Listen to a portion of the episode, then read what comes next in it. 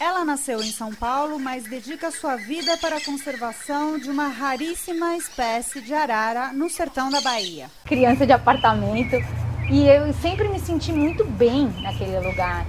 Né? Sempre senti uma energia muito boa, sempre senti é, uma, muito acolhida. Então, trabalhar no sertão, para mim, eu, eu costumo brincar que a Caatinga é o melhor lugar para trabalhar no mundo. Ela é graduada em Biologia, mestre em Zoologia pela USP e doutora em Biologia da Conservação pela Universidade Pablo de Olavide, em Sevilha, na Espanha. Hoje realiza um trabalho heróico de conservação, concilia seu ofício com a maternidade e ainda inspira novas gerações de mulheres conservacionistas. Ao longo do trabalho, dos 10 anos que a gente veio trabalhando, eu desenvolvi um, uma estratégia de equalizar a equipe porque a gente no, tinha campanhas que era só eu de mulher e quatro, cinco homens. Eu falava, gente, não pode ser. Então só trazia é, assistente de campo mulher, as meninas, que são feras, assim, são. É, se eu falar, uma menina que nunca foi pro mato na vida, vou levar ela no meio da caatinga para fazer caminhada larga em rio e subir montanha e carregar peso. E as meninas nunca deixaram a desejar entendeu? Então, é, eu dei, eu acho que além disso, eu enxerguei uma possibilidade de dar oportunidade para treinar mulheres a vivenciar esse ambiente. Na Estação Biológica de Canudos e Estação Ecológica do Raso da Catarina, existe um programa de conservação dessa espécie. Mas as araras azuis de Lear são encontradas em outras regiões do nordeste da Bahia, que são a terra indígena Brejo do Burgo e outras áreas particulares onde não foram protegidas. Os paredões onde as araras azuis de Lear são encontradas podem chegar a 100 metros de altura. E para acessar esses locais, ela e sua equipe utilizam técnicas de rapel. Quando uh, é, aquelas áreas foram protegidas, né, é, no passado, muito antes de eu começar a trabalhar ali, é, a, a, população sentiu, a população da Arara Azul de Lear sentiu que ali era um lugar seguro para eles dormirem, para eles se nidificarem, e ali eles se restabeleceram, né? E ali a, a espécie passou a usar o ambiente de forma mais segura e se, se fixou naquela região né, de uma forma mais próspera. A maternidade não afastou a bióloga de seu trabalho em campo. Nos últimos anos, ela lidera uma equipe responsável pela reintrodução dessa espécie no Parque Nacional do Boqueirão da Onça, onde existem apenas dois indivíduos. Você vê aquela nuvem de arara voando, tem vezes que a gente vê 300 indivíduos, 400 indivíduos voando de uma vez só. Você fica ah, besta, como diz a galera lá. Fica besta. É lindo demais. Ela é Érica Pacífico, um poder feminino na conservação das araras azuis de Lear na Caatinga. E é a personagem do nosso primeiro episódio da segunda temporada do Mulheres na Conservação. Por conta da pandemia de Covid-19, tivemos diferentes formas de captação de áudio para este podcast. O que vocês vão ouvir são trechos gravados antes da pandemia, alternados com depoimentos gravados no final de 2020 sobre o impacto da pandemia na pesquisa e na conservação das araras azuis de Lear. Seja muito bem-vindo, seja muito bem-vinda. Eu sou Paulina Chamorro, embarco com você em mais uma aventura aqui no Mulheres na Conservação. Mulheres na Conservação.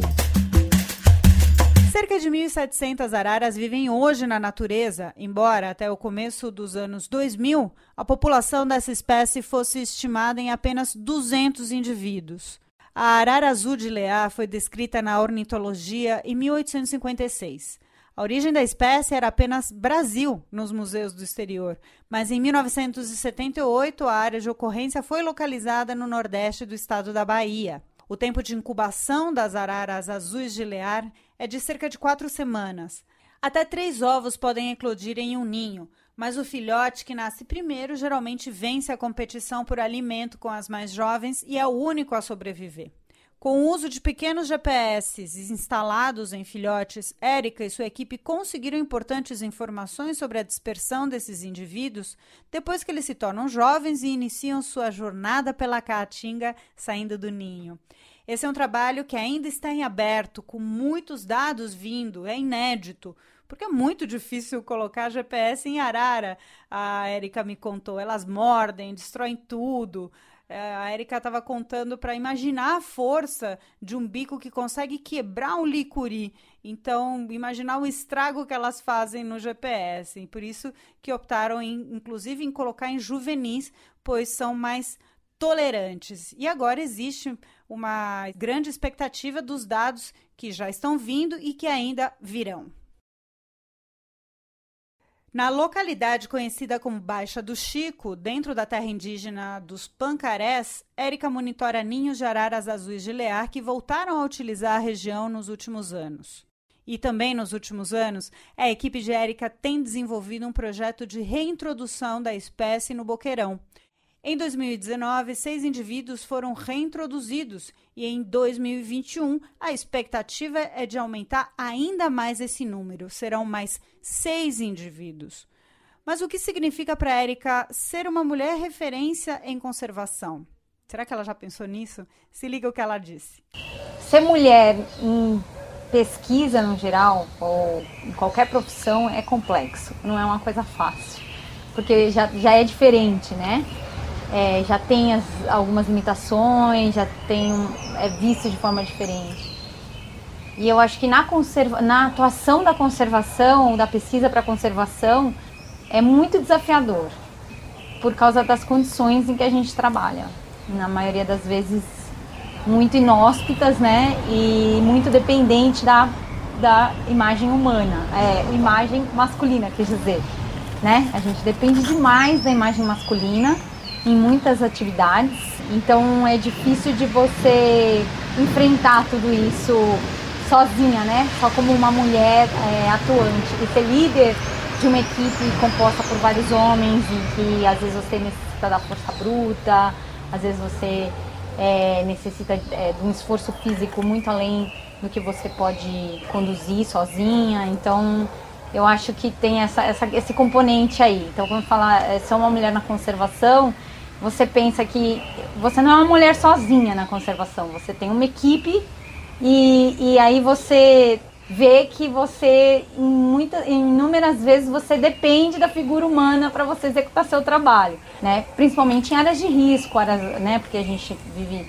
no neotrópico, vive em situações de, de alto índice de violência, a mulher e tal. E principalmente quando uma mulher vem do ambiente urbano, né? Da cidade grande, e vai trabalhar em área rural ou né, comunidade indígena ou comunidades tradicionais onde o, o, o clima né, do machismo, por mais que eles reconheçam o valor da mulher, ele é natural, ele existe. E a gente meio que rompe essa barreira, então tem essa dificuldade. E além disso, tudo, tudo isso que a gente traz de atuação da conservação vem da base de pesquisa e no ambiente acadêmico a gente sofre o mesmo desequilíbrio, né? Essa questão homem-mulher. E é, é uma coisa quase que uma luta constante para a gente tentar alcançar né, o sucesso, alcançar é, a conclusão do trabalho nessas duas vertentes aí, campo, academia, e sendo uma mulher e tendo que romper todas as barreiras que a sociedade impõe, né? Assim, por mais que não seja declarado, tá lá, né? Quais foram os principais desafios que ela passou como mulher nessa área? A gente sempre pergunta isso para as nossas pesquisadoras, para as nossas mulheres na conservação que são perfiladas aqui, né? Vamos ouvir o que, que a Erika respondeu. Sim, eu acho que é, eu acho que o benefício meu, quando eu comecei a trabalhar, eu era muito nova assim, né? Tinha, tava na casa dos 20 anos, por aí 20, 25 anos, e eu fui um pouco inocente nesse processo. Então muita coisa eu não percebi, não me ofendeu, eu não visualizei, não achei que era é, agressivo, mesmo porque por, é, mais que a gente enxergue ou que na nossa família não tem esse contexto é, tão machista, é, na nossa família existe um contexto machista, né? Eu sou filha é, de uma família matriarcal, de um sistema matriarcal onde minha mãe manda na casa e resolve tudo.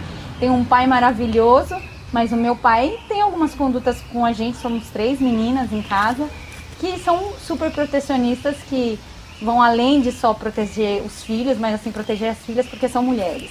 É, quando eu comecei a trabalhar, isso meio que muitas vezes passou batido por mim.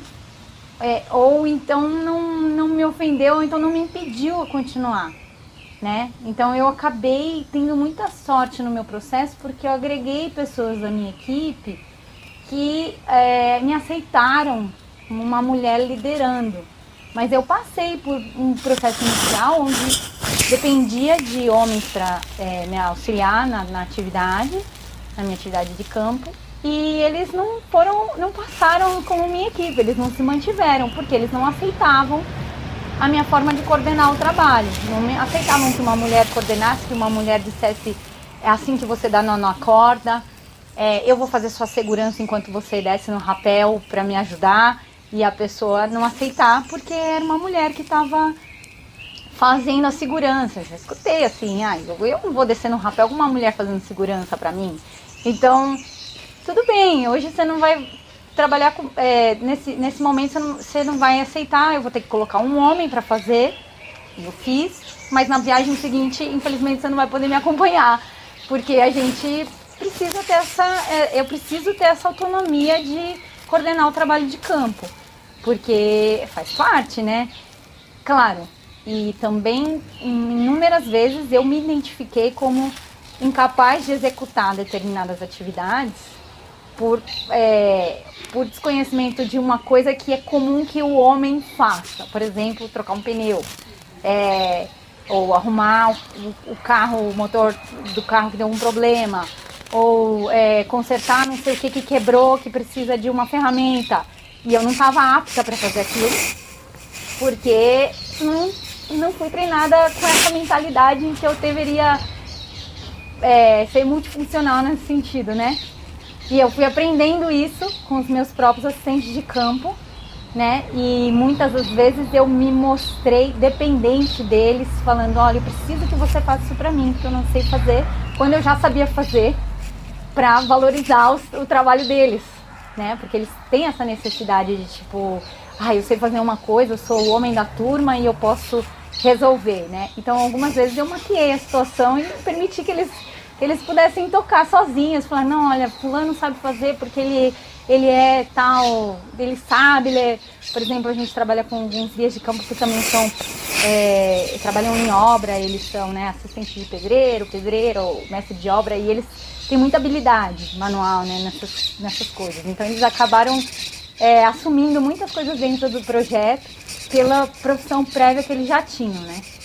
Que não necessariamente é porque eles só porque eles são homens, mas é que são profissões que naturalmente são delegadas a homens, né?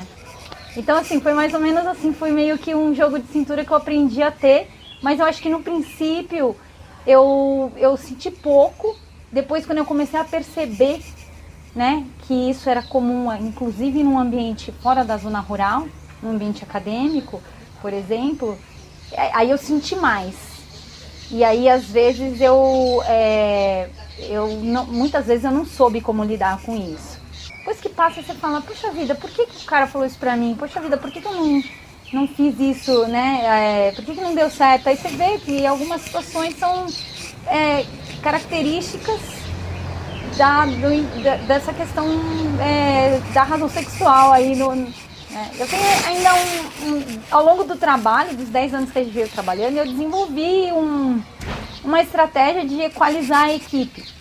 Porque a gente no, tinha campanhas que era só eu de mulher e quatro, cinco homens. Eu falava, gente, não pode ser. Então só trazia é, assistente de campo mulher, as meninas, que são feras, assim, são é, você falar, uma menina que nunca foi pro mato na vida, vou levar ela no meio da caatinga para fazer caminhada larga em rio e subir montanha e carregar peso. E as meninas nunca deixaram a desejar. Entendeu? Então, é, eu dei, eu acho que além disso, eu enxerguei uma possibilidade de dar oportunidade para treinar mulheres a vivenciar esse ambiente, considerando que elas é, são delicadas, né? assim, que elas não têm experiência de andar no mato, elas. E, e, e, a, fiz os, os, meus guias de campo, os meus assistentes de campo, entender que as mulheres ali que estavam ali eram aptas para fazer o trabalho, por mais que elas nunca tivessem ido para campo, por mais que elas parecessem ser delicadas, pele muito branca e tal. É, e, então é, é, foi meio que um aprendizado para eles também, eu acho. Bom, e aqui a gente aborda também o início de tudo, né? Como e quando tudo começou, de que forma as araras entraram na vida da Érica Pacífico. Vamos ouvir. Entrevista no zoológico para pegar um cargo de responsável técnica, assim, chefe do, da equipe técnica. E aí fazendo também projeto ou de conclusão de fazendo mestrado. Mestrado com com o manguezal, né? Não, com as araras. Ah, com as araras. O, o manguezal foi na iniciação científica, que foi uma monografia para terminar o curso de biologia. Entendi. Que aí eu fiz estágio que, que a Yara, Yara, é, que a Yara assinou e o Fausto me orientou. E eu conheci o Clemente, foi assim. Certo, foi antes. Nessa fase. E o Fausto falava, querida, mas por que você quer trabalhar no manguezal? Se, por que você não trabalha com as aves marinhas? Aí eu, ah, falo, sei lá. Porque já era, já era estagiária dele das aves marinhas, né? Mas é, você acha que foi a partir daí, dessa, dessa experiência? É, é, é justamente essa pergunta que eu ia te fazer agora para a gente passar para as araras, né? Da, da onde que, que saiu a história de aves, em geral, você acha? Foi, foi do Fausto, certeza. Nunca tinha. Viu no seu inconsciente. Não tinha me atentado para isso, porque eu nunca fui ornitóloga, né? De natureza, assim, de tipo. De gostar de observar aves, assim, de início, porque tenho muitos amigos que são ornitólogos hoje, que tem isso de criança, né? De eu sair para observar aves desde pequeno e gostar muito, noia passarinho, saber todos os passarinhos de cor fui aprender aves depois de formada já. E eu, na verdade, comecei a trabalhar com as aves por causa do Fausto. Bom, e antes da gente partir para mais histórias da Érica, vocês imaginam, eu preciso fazer um adendo aqui. Quem é esse Fausto que a Érica se refere? Fausto Pires de Campos, uma grande referência para muita gente dentro da conservação de aves marinhas. O Fausto tem uma história de vida praticamente ligada à conservação de alcatrazes, que é o maior ninhal é, de fragatas do Atlântico Sul. Fausto Pires de Campos, é, hoje já é conhecido, né, o refúgio de vida silvestre de Alcatrazes, mas teve aí uma história de documentação e de pesquisa muito vinculada também à conservação do arquipélago de Alcatrazes no litoral de São Paulo. Esse é o Fausto ao qual a Érica se refere com tanto carinho e ela teve a oportunidade de se iniciar estagiando é, no Instituto Florestal aqui na Fundação Florestal em São Paulo, é, sob o comando do Fausto. Uma história muito bonita, muito bacana. E o outro personagem que ela cita aqui é o Clemente Coelho, professor Clemente Coelho, uma referência no estudo de manguezais no Brasil. Universidade de Pernambuco e hoje à frente do Instituto Brasil Bioma. Também uma outra grande referência é, no estudo e na pesquisa de campo, principalmente. E eu liguei né, para o Clemente para saber se ele lembrava, porque a Érica né, estudou manguezais muito antes de começar a estudar as aves, especificamente as araras. E o Clemente falou dela com muito carinho, com muito respeito e falando da sempre motivação, energia e principalmente atividade da Érica. Foi muito bacana ouvir é, depois de tanto tempo, de que, o, de que a presença da Érica, essa passagem da Érica nos estudos de manguezais marcou também é, o Clemente. E dentro das inspirações da Érica, nós conhecemos uma muito bem, a Neiva Guedes, outra guerreira conservacionista e que já teve passagem aqui no podcast do Mulheres na Conservação. Mas será que a Érica Pacífico pensou, já pensou em ser inspiração de alguém dentro da conservação? Isso também é outra pergunta que a gente faz frequentemente para as nossas pesquisadoras que a gente é, conhece aqui no Mulheres na Conservação. Vamos ouvir o que a Érica respondeu. Eu me enxergo e eu já tive muito retorno das alunas que foram comigo para campo me falando isso diretamente, né?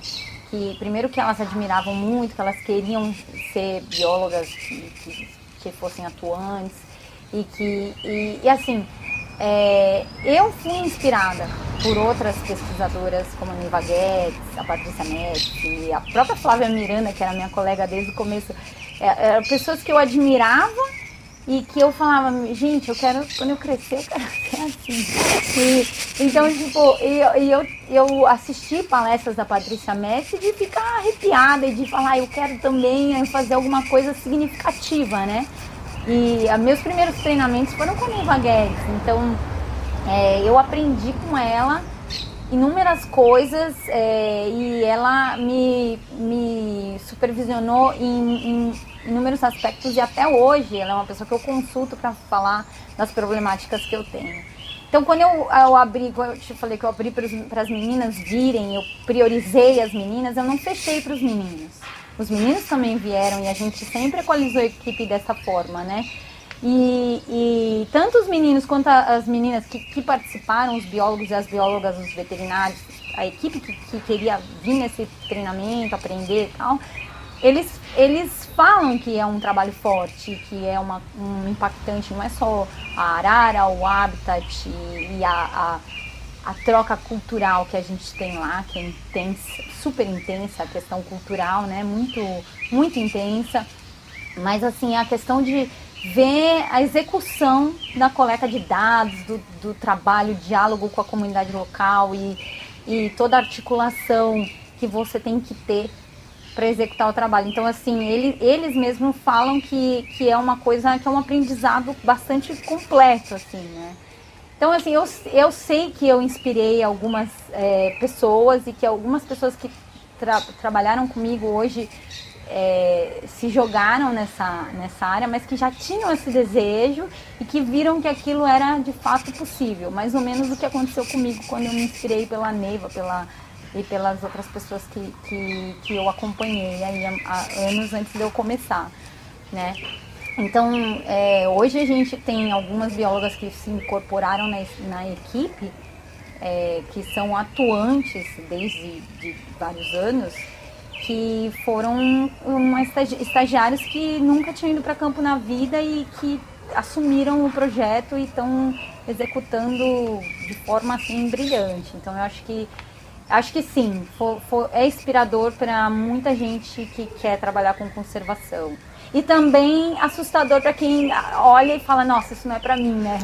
Isso não é para mim, não vou fazer isso mais. Então a pessoa é, tem esse, esse, esse direito de opinar, né? Acho que é uma oportunidade importante para você tatear o que você quer dentro da biologia e, e ver o que, que você se sente apto para fazer, entendeu? Com mais de 10 anos de monitoramento no sertão do Nordeste baiano, o que a região, os amigos que fez em campo e as araras representam para Érica?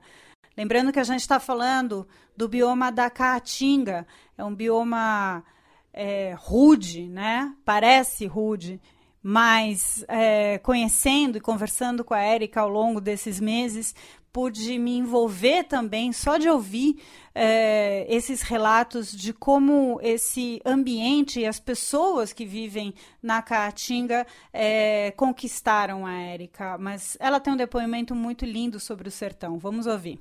O sertão tem umas coisas assim inesperadas. Você lida com pessoas que você é, sabe que elas são pessoas é, fortes, que elas são é, trabalhadoras, elas são muito simples, né? Vivem em condições muito simples. Então, trabalhar no sertão, para mim, é muito louco porque a princípio, ou hoje em dia, na verdade eu nunca senti aquela, aquele peso de falar, ah, você está trabalhando no sertão, um lugar árido, que não tem água, que não tem luz. Eu nunca senti esse peso. eu sempre sentia aquela coisa do, do prazer de estar tá indo, no, me enfiando numa cultura muito diferente da minha, de, e as coisas funcionam com muito menos do que, precisa, do que a gente acha que precisa. E, e o, a relação do sertanejo com os bichos, ela tem inúmeras é, vertentes, né? Até mesmo, por exemplo, é, daquela coisa do, do, da dependência das coisas da natureza que eles têm e, e da, da forma como eles lidam com o dia a dia deles, com as necessidades que o ambiente impõe, né? Por exemplo, a falta de água. Eu, eu sei lá, é, eu, o sertão é uma coisa é, bonita, velho. É, é, é bonito lá. É, a luz é bonita, a cor é bonita, a, a, as pessoas, é, é, prazeroso você ir, né? E claro, existe aquela, que eu tava falando das vertentes, existe aquela questão, né? De o sertanejo caça muito, o sertanejo né, tem a, a tradicional captura de passarinhos e coisas que a gente luta contra, né? Ou a gente luta para trazer opções, né? Outras, outros pesquisadores, outras atuantes da conservação lutam para trazer opções é, para que essas pessoas, para que esse impacto seja diminuído, né? Mas assim, é, é legal como você apre aprende como eles lidam com a, a, a, o inóspito que é aquilo ali, né? A, sazonalidade, a dependência dos recursos naturais e tal. E, e é assustador como eles são hospitaleiros. Você fica assustado que você, que você chega num lugar, cumprimenta a pessoa, faz uma pergunta, como que eu faço para ir ali? Ah, você vai ali, vai aqui, vai ali, vira na, naquela na árvore tal à direita, na árvore tal à esquerda. Mas para, menina, desce um pouquinho, vem tomar um café. Aí você para, desce para tomar um café. Você não quer ficar para almoço? Espera que eu vou esquentar uma comida aqui e te dá uma comida, né? Você, você, você sente um acolhimento. Eu senti um acolhimento muito grande. E sabendo que eu sou uma pessoa que trabalha com o meio ambiente, que protege a natureza, existe essa questão, né, deles. Eu gosto da natureza, mas eu caço, eu, eu pego passarinho, eu, eu conheço quem faz. E, e isso faz parte do meu contexto cultural, né? Então fica uma, uma em, em alguns momentos pode ser conflitivo, né? Você está lidando com pessoas assim, mas ao mesmo tempo você sabe que eles, que eles gostam da natureza que eles dependem daquilo, né? Então você ir procurar, igual a gente fazia, ir procurar arara de lear marcada nas áreas de alimentação. É, você vê as araras pousadas na, na, cerca de uma pessoa e o, o, cara tá pastoreando as cabras e você descer né, e ver o cara tá pastoreando as cabras, as araras estão ali comendo no pé de licuri dentro da casa dele. Imagina, ele tá vendo arara todos os dias, né? Aquilo faz parte da paisagem dele, é o contexto dele, né? E aí você tá tentando extrair informação daquilo, né? Qual que é, qual que, o que, que é aquilo para arara, né? Então você fica é, é, você fica meio maravilhada, eu fico maravilhada com, com a, a forma como as coisas acontecem ali. Eu, eu sou de cidade grande, eu nasci em São Paulo, fui criada em apartamento, né? Criança de apartamento. E eu sempre me senti muito bem naquele lugar. Né? Sempre senti uma energia muito boa, sempre senti é, uma, muito acolhida. Então, trabalhar no sertão, para mim, eu, eu, costumo brincar que a Caatinga é o melhor lugar para trabalhar no mundo. Todo mundo fala, você tá louca? Aí eu falo, não, a Caatinga é o melhor lugar para trabalhar, porque você não passa perrengue se você precisar de ajuda de qualquer pessoa. Você estende a mão, o braço e fala, me ajuda. E você tem casa, comida, dormida, você tem informação, você tem. É, você, é como se. Eles tratam você como se fosse um filho. Né? E aí é, é uma coisa muito louca, porque eu costumo dizer que eu tenho pai lá, pai cá. Porque o pessoal me trata, me trata como filho lá. Eu, e eu falo, né? Eu tô esperando o prefeito da cidade de Canudos me dar a chave da cidade um dia. Porque, assim, eu me sinto canudense. mas, mas é claro, depois que eu comecei a trabalhar nas outras áreas de ocorrência da Arara, por exemplo, eu fui trabalhar na comunidade indígena dos Pancararés, que é uma comunidade super carente. E você vê, nossa, eu estou investindo uma, né, uma grana num projeto de pesquisa da Arara Azul de Lear e eu estou entrando numa comunidade tão carente. Você vê que as crianças não têm escola, que não tem professor, que não tem é, saneamento básico, não tem saúde básica, você fica num conflito interno, né?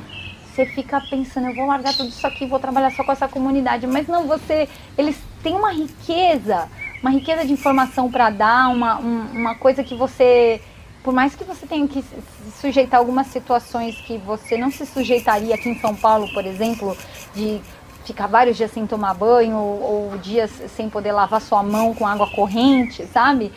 Você, é, sei lá, você usufrui daquilo, entendeu? Você aprende a racionar, você aprende a ver de forma mais é, otimizada as coisas, né? E também você vê que o que você está fazendo tem que ser bem aplicado. Porque existem muitas coisas da parte social que estão pendentes ali.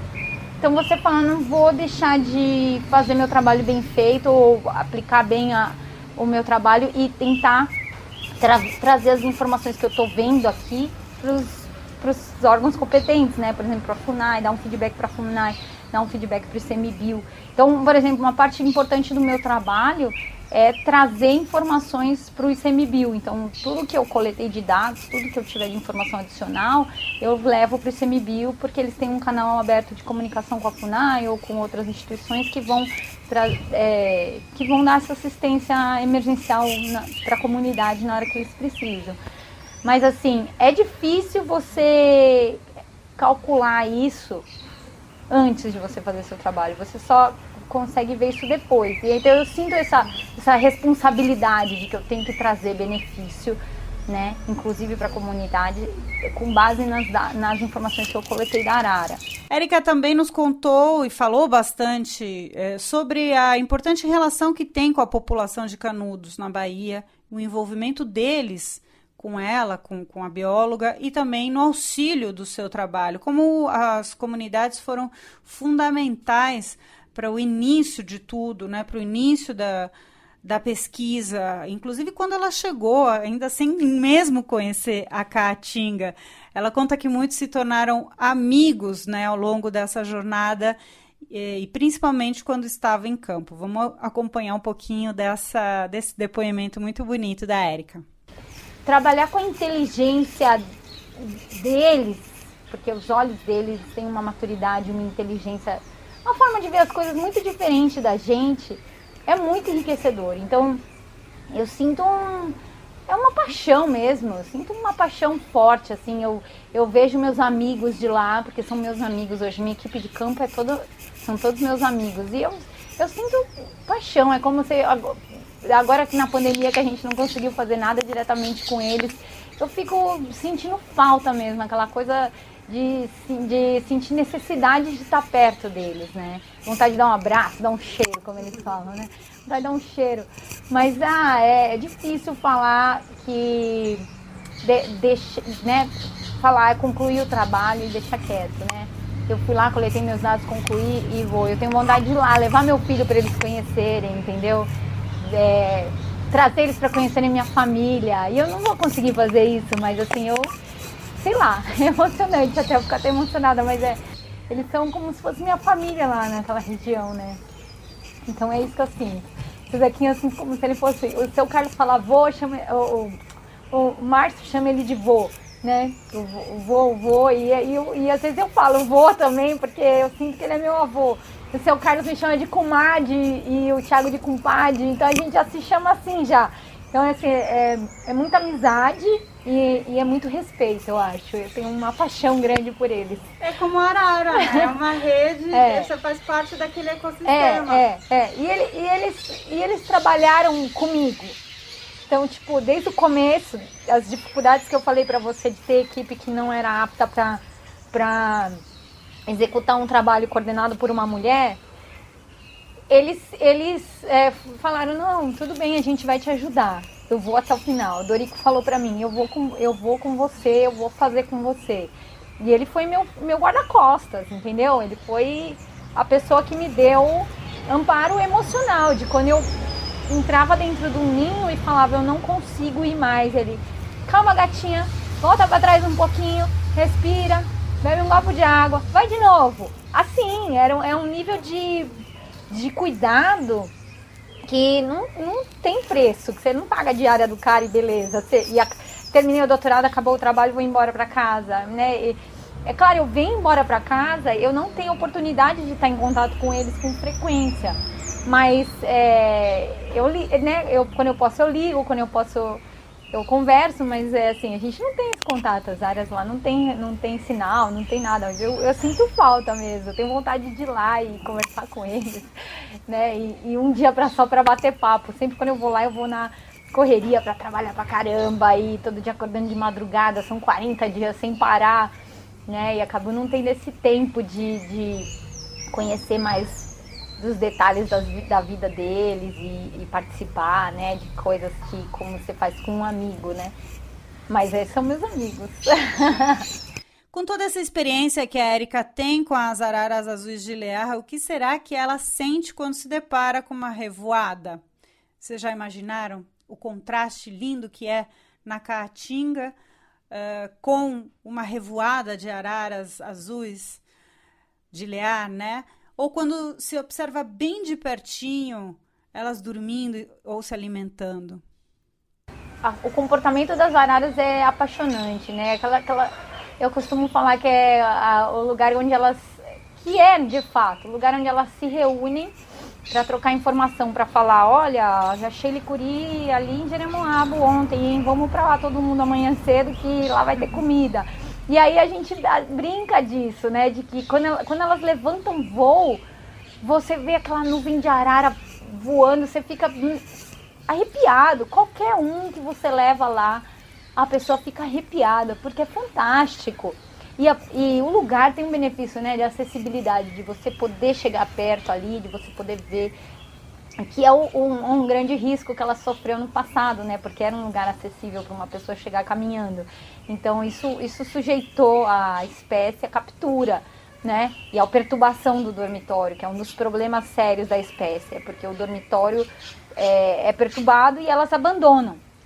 Se for a, a, é perturbado frequentemente, elas abandonam. Então proteger quando uh, é, aquelas áreas foram protegidas, né? É, no passado, muito antes de eu começar a trabalhar ali, é, a, a, população sentiu, a população da Arara Azul de Lear sentiu que ali era um lugar seguro para eles se proteger, para eles dormirem, para eles se nidificarem, e ali eles, eles se restabeleceram, né? E ali a, a espécie passou a, a, a, usar o ambiente de forma mais segura e se, se fixou naquela região, né, de uma forma mais próspera, assim.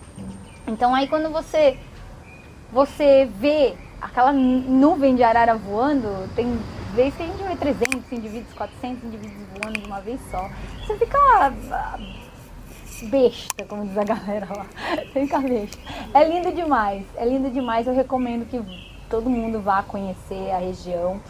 E, e é muito interessante a, a relação delas no dormitório, que elas são mais ariscas quando a gente está lá, e quando elas estão comendo no licurizeiro, que elas são mais tranquilas, porque elas estão comendo e, ela, e elas é, até a, a, não se assustam com tanta rapidez, então você consegue fazer uma observação mais clara da ave e tal.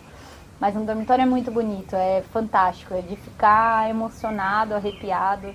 E eu já tive, levei gente ali que já viu as araras voando e, e, e chorou porque né, não esperava que elas fossem sair daquela forma. E a vocalização delas muito característica, que é super bonita de ver também. Infelizmente, com a pandemia, muitas coisas mudaram. O trabalho de conservação das araras azuis de Lear teve que ser um tempo uh, interrompido. Só agora, no final do ano, que a Érica tem conseguido se reorganizar, reorganizar a equipe para voltar a campo. Mas como ela trabalhou remotamente até então e o que, que ela pretende fazer daqui para frente?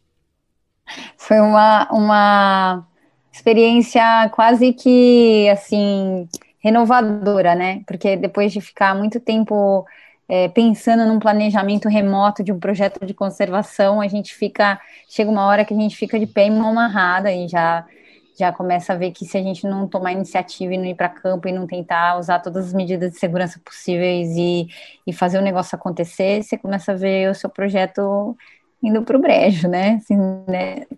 assim, definitivamente, porque é, muito do projeto de conservação ele tem um envolvimento forte da relação que a gente tem com a comunidade. Então, é, toda essa questão da pandemia prejudicou muito, não só o meu, mas muitos projetos de conservação. Isso é um tema dentro da biologia da conservação, de como a pandemia impactou negativamente a conservação das espécies raras, ameaçadas, que sofrem pressão de caça, tráfico e, e perseguição, né?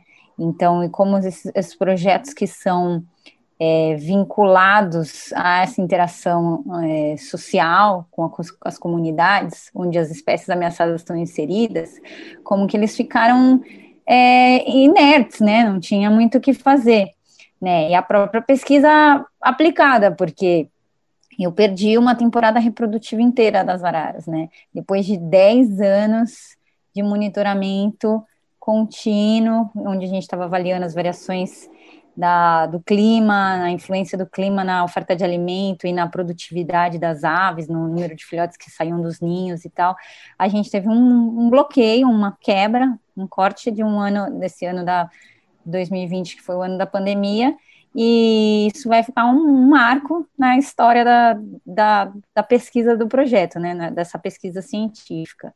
Então, agora, nesse momento que a gente tem, que a gente uh, optou por não abrir mão, foi um projeto de soltura experimental, onde a gente recebeu seis aves da, da, do programa de conservação em cativeiro das, das araras azuis de Lear, duas vieram do Loro Parque, na Espanha, é, que é um parceiro nosso, é, e outras quatro vieram resgatadas né, da Fazenda Cachoeira e do programa de resgate da arara azul de Lear, que são animais que foram confiscados do tráfico que foram, se acidentaram na natureza.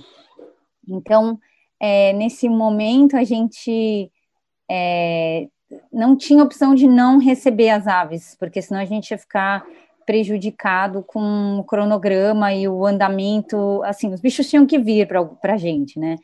Então, a gente, eu fui agora fazer essa vistoria na área de soltura, a gente tem um grupo de biólogos super ponta firme trabalhando lá, que estão, assim, tomando todas as medidas de segurança sanitária necessárias e estão fazendo trabalhos de campo que a gente nunca fez, de 30, 40 dias, né, direto.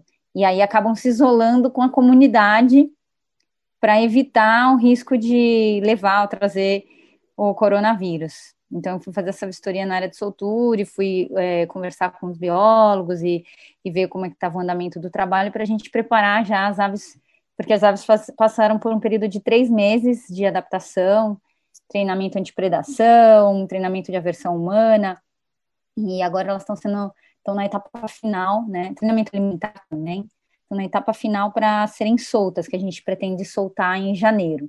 Então, fui Isso basicamente. Isso em qual região, Érica? Isso é no Parque Nacional do Boqueirão da Onça, APA, área de, área de Proteção Ambiental do Boqueirão da Onça, que é um parque recentemente criado em 2019, que um, um dos ícones desse parque é a arara azul de Lear, que uma população que foi é, considerada extinta, né, na localidade, onde só sobraram dois indivíduos, e a onça pintada, que é a remanescente é, de onça pintada da Caatinga, está concentrada ali nesse lugar. Isso fica em Campo Formoso, no, no estado da Bahia. Bom, e como eu falei para vocês, essa primeira personagem, a Érica, da nossa segunda temporada do Mulheres na Conservação, teve diferentes formas de captação de documentação já nesse período pandêmico, né? Eu não pude estar em campo com ela e por isso eu convido meu parceiro no projeto, João Marcos Rosa, que teve a oportunidade de estar muitas vezes em campo com a Érica Pacífico no passado, né? João, tudo bem? Conta pra gente como é que foi essa experiência. Primeiro, como é que você conheceu a Érica e você traz na sua, na sua fotografia, na sua documentação, justamente aspectos muito bonitos, que é a questão de ser um ambiente muito rústico e o carinho que existe entre ela, a equipe e a equipe de campo, né, e inclusive a comunidade. Lógico, além dela ter ido também a campo com, com o filho. Então, queria que você nos contasse um pouco das suas impressões, em que momentos você esteve com, com a Érica. Oi, Paulina, olá a todos. Esse realmente é um ano atípico na vida de todos nós e, e a gente teve que se reinventar para poder contar a história dessa grande pesquisadora que é a Érica Pacífico. É, bom, eu, eu conheci a Érica lá em 2012, logo que eu me encantei pela história das araras azuis de Lear, ali no sertão baiano. Eu visitei a região início de 2012 para entender um pouco mais sobre o tema e logo percebi que o, que o trabalho dela tinha um papel vital ali na conservação da espécie. Eu fiz o contato com o orientador de mestrado dela na época, o Luiz Fábio da Silveira, da USP, e aí liguei para ela, expliquei que gostaria de acompanhar o trabalho deles em campo, né, dela, de toda a equipe, para produzir uma reportagem para a revista National Geographic.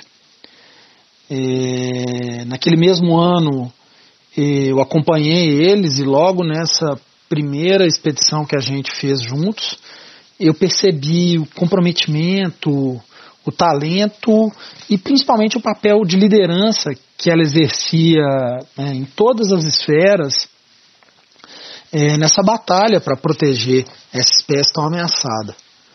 E, e dali para frente foram vários encontros em campos, em diferentes anos e com diferentes abordagens, reportagens, é, um livro, documentários. É, então foi desde 2012 até a última expedição que a gente fez juntos no Boqueirão da Onça em 2019. Durante todo esse tempo, eu fui percebendo como o trabalho do projeto que ela coordenava ia ganhando corpo, né?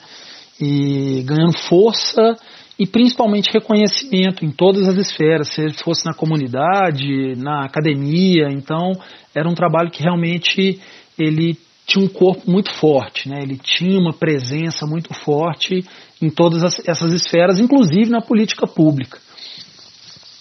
E, e como ela ia também se tornando essa referência para todas as diretrizes de conservação da espécie.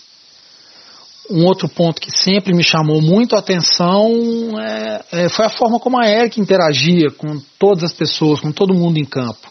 Seu carinho, né, seu respeito com, né, com, a, com a comunidade, com os outros pesquisadores, com os fotógrafos e jornalistas que ia acompanhar ele em campo, né, com todas as equipes que eu tive ali em campo, sempre percebia esse respeito, esse carinho muito forte que ela tinha é, e é incrível, né? Porque era, era bonito ver como, como que ela é querida em todos os lugares que a gente visitou, da Baixa do Chico, em Paulo Afonso, é, em Euclides da Cunha, nas Barreiras, é, Euclides da Cunha, é, Canudos, né? Gamileira, lá no Boqueirão da Onça. Então, assim, em todos os lugares ela era muito, muito querida.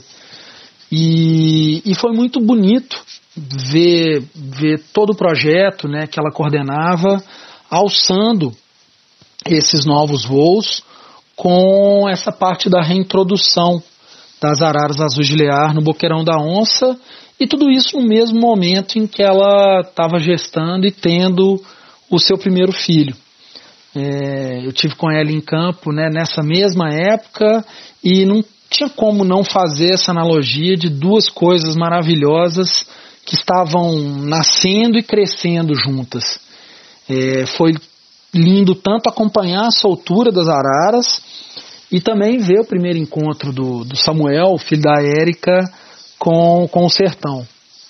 E, então, contar a história das araras azuis de Lear, dessa linda cultura sertaneja, desse bioma incrível que é, que é a Caatinga, e agora também poder contar a história dessa pessoa tão importante é, para a conservação da espécie, que é a Érica, me renovam mesmo a esperança né, de que a gente ainda tem muita coisa para se inspirar e seguir lutando pela vida.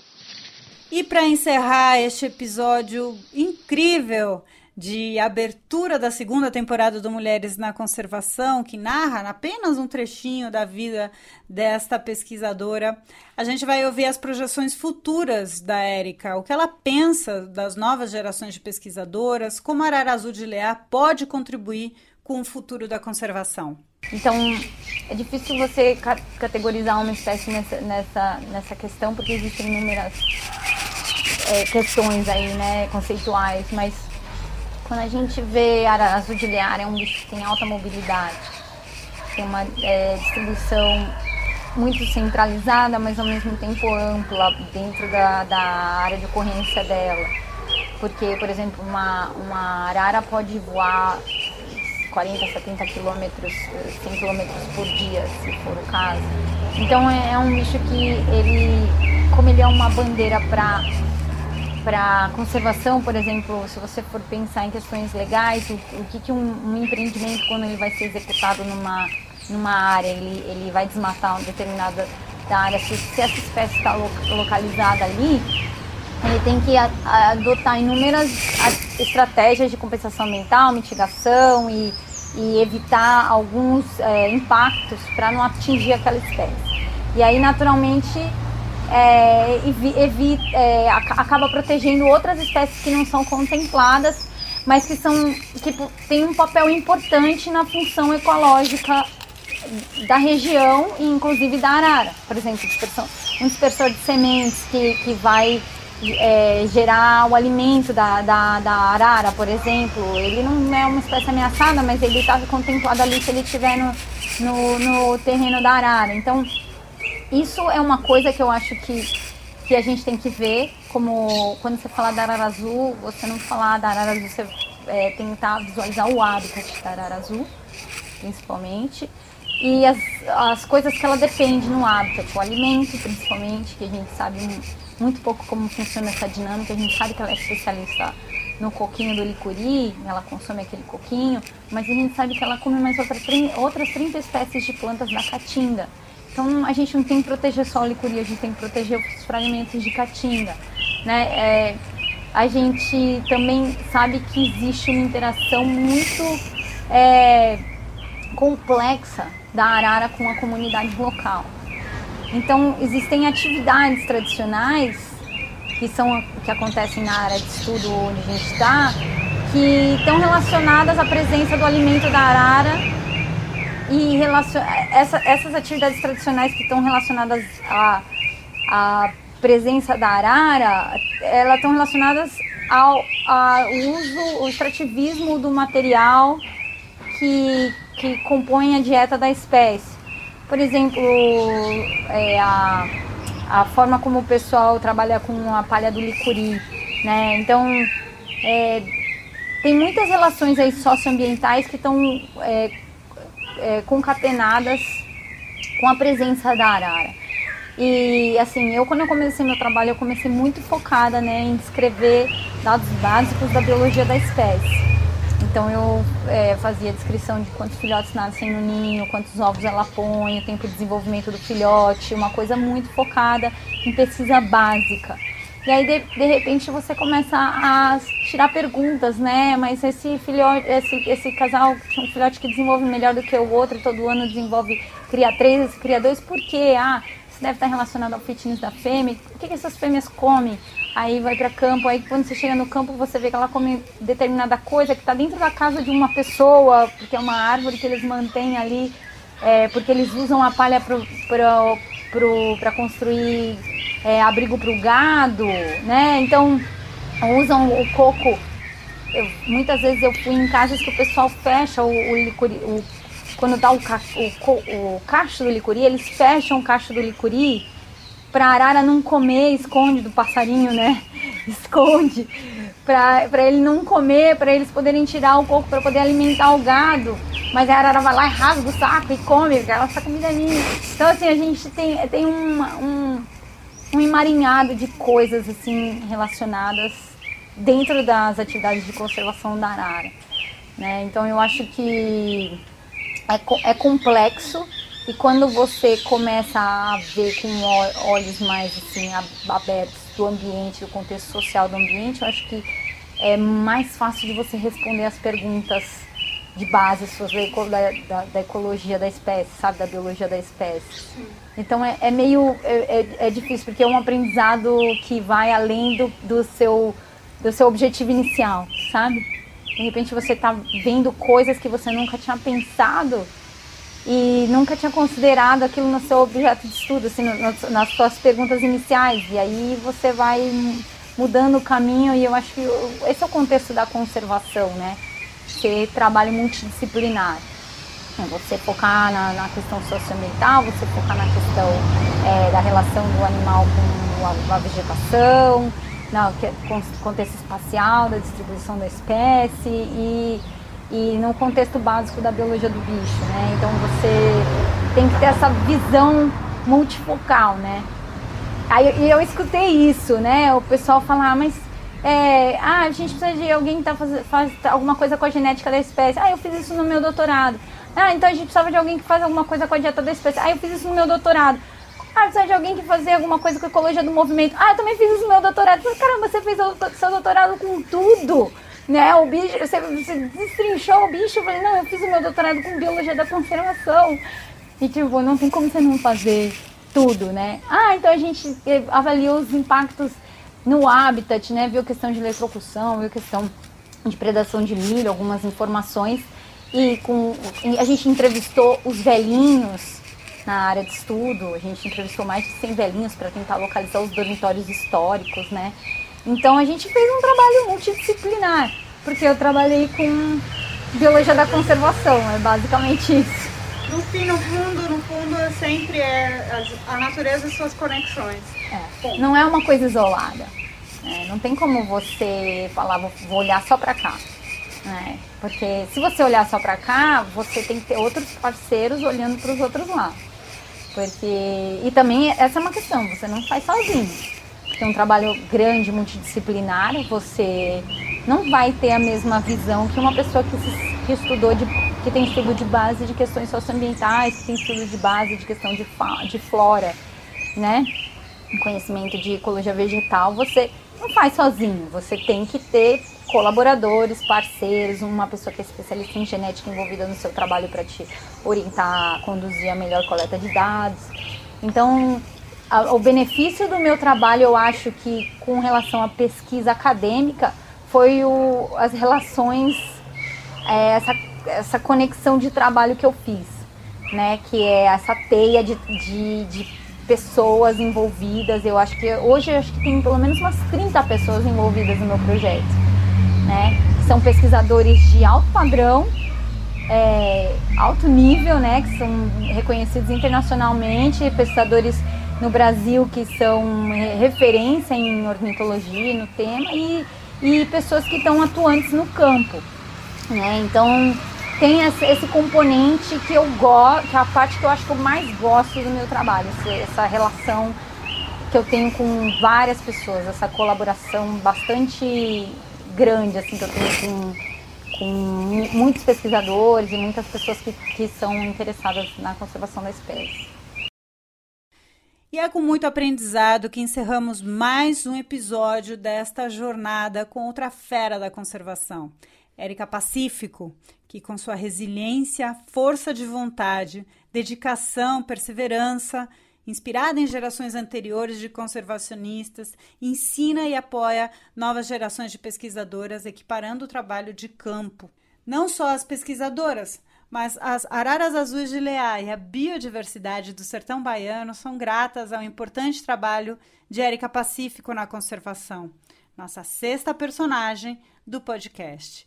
O Mulheres na Conservação é um projeto multimídia que pode ser lido nas reportagens exclusivas para a National Geographic e também pelo Ciclo Vivo, além desse podcast e uma websérie para a Fundação Toyota do Brasil, com reportagem de Paulina Chamorro, fotografia de João Marcos Rosa e vídeos de Bruno Magalhães.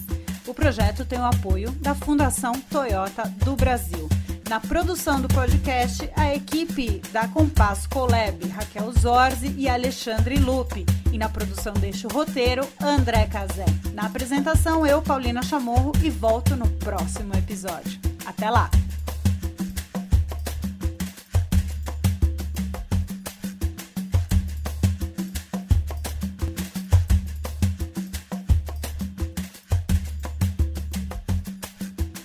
Mulheres na Conservação.